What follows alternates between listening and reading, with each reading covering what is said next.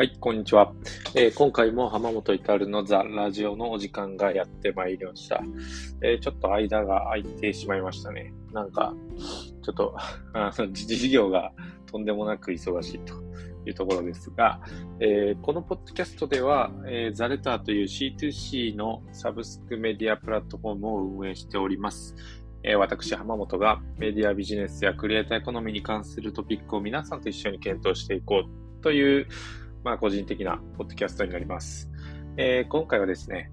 えー、人によって払いたい金額は異なるっていうような話をしていきたいなと思います。えー、直接課金のメディアっていうのに、まあ、興味のある方って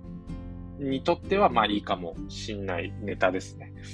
なんか去年の夏終わり頃からですね、こう書き手さん、まあザレターのユーザーさんですね。書き手さんだけではなくて、まあ読者さんのユーザーのヒアリングまあ、要はユーザーっていうやつですね。ユーザーへのヒアリングが非常に増えたんですよね。で、そこで結構価格についての質問、まあこれ1000円高いと思いますか？とか、あの、500円安いと思いますか？みたいな質問を、まあ、かなり行ってきたので、まあ、その実体験ベースの話をしようかなと思ってます。では本編いきます。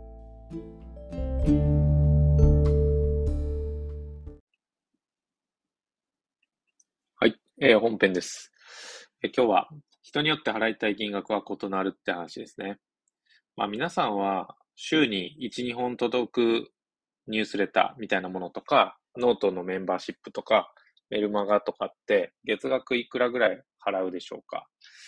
まあもちろんなんかどんな内容かとかによって変わると思うんですけど、まあ本当に欲しい情報だったら、月額1400円とかでも、まあなんとか払いますかね。まあ、または、こう、1記事100円くらいかなって思うと、まあ、500円以内とかに抑えられていて叱るべしみたいな感じですかね。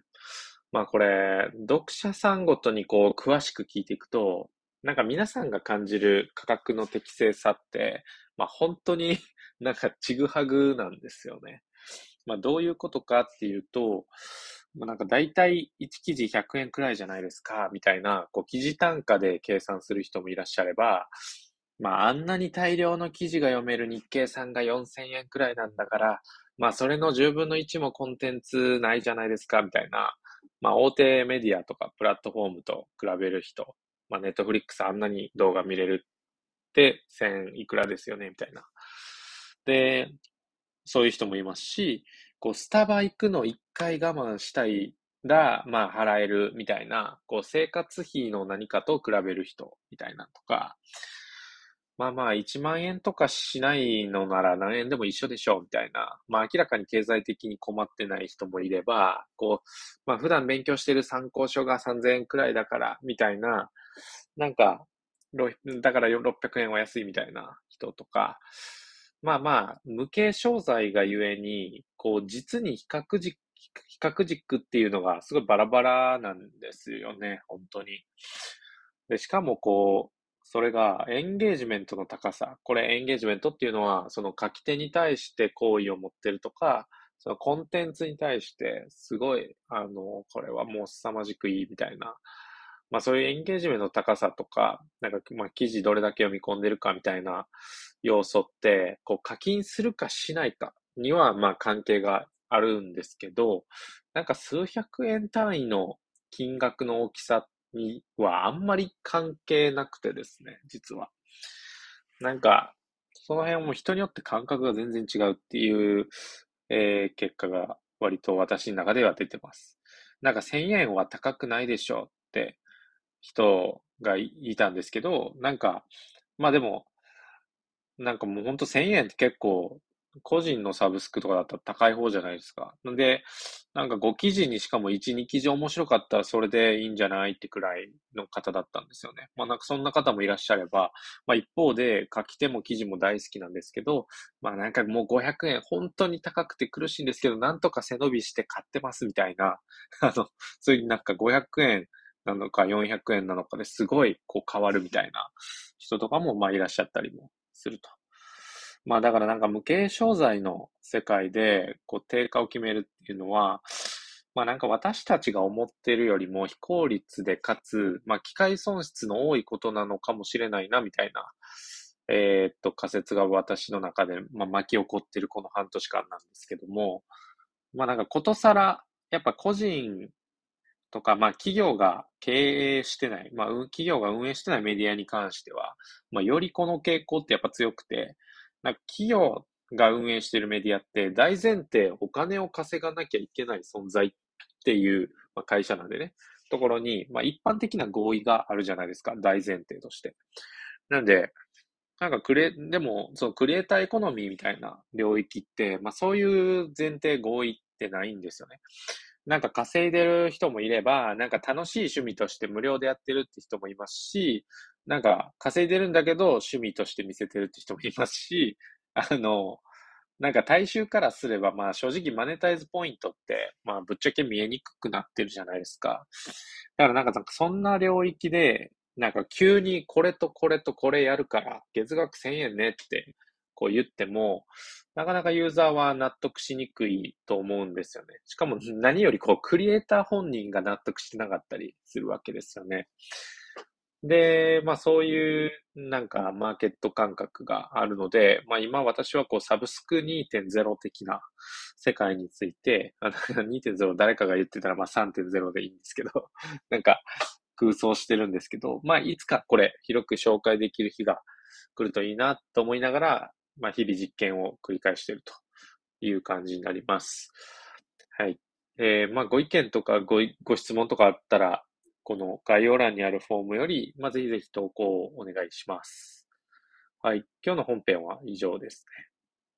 ね。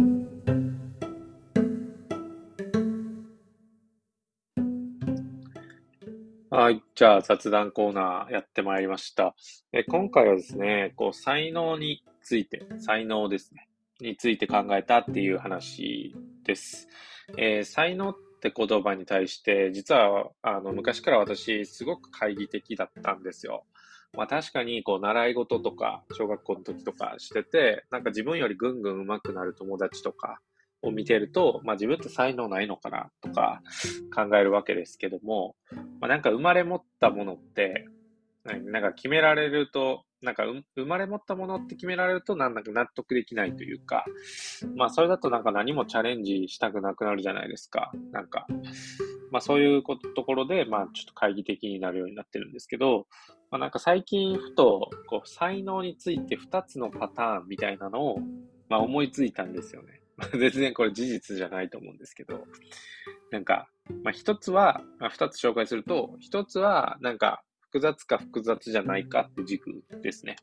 なんか複雑な領域では、こう才能が占める割合低くなって、複雑じゃない領域は才能が占める割合が高くなるみたいな、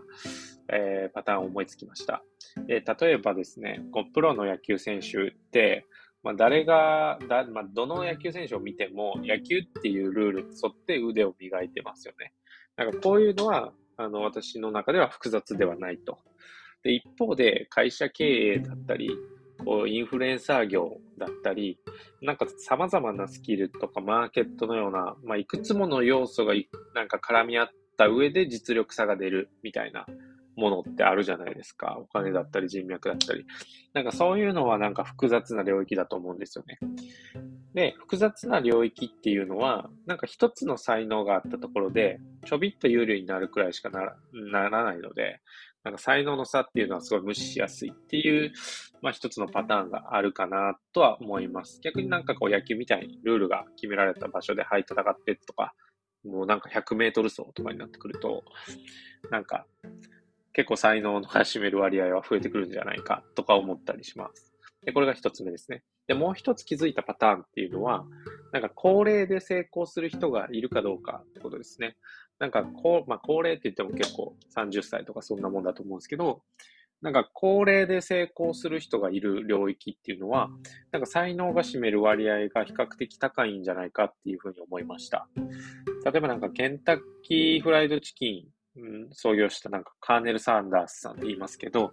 なんか30代後半くらいからいろんな、まあ、ガソリンスタンドとか、なんかそういう経営を始めたらしいですし、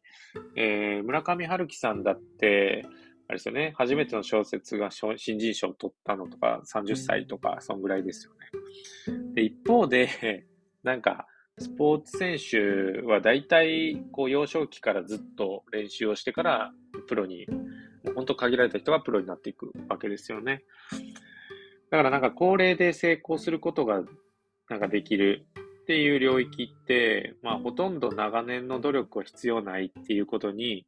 ま、なるんじゃないかなって思ってて、なんか才能なのかわかんないんですけど、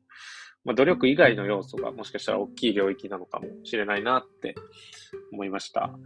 まあ、結構矛盾してそうな2つのパターンですけども、ちょっと思いついたんで、音声に吹き込んでおきますと。まあ、皆さんは才能についてどんな考えを持っているのか、ちょっと私は気になりますね。はい。じゃあ今日はこんなところで終わります。ありがとうございました。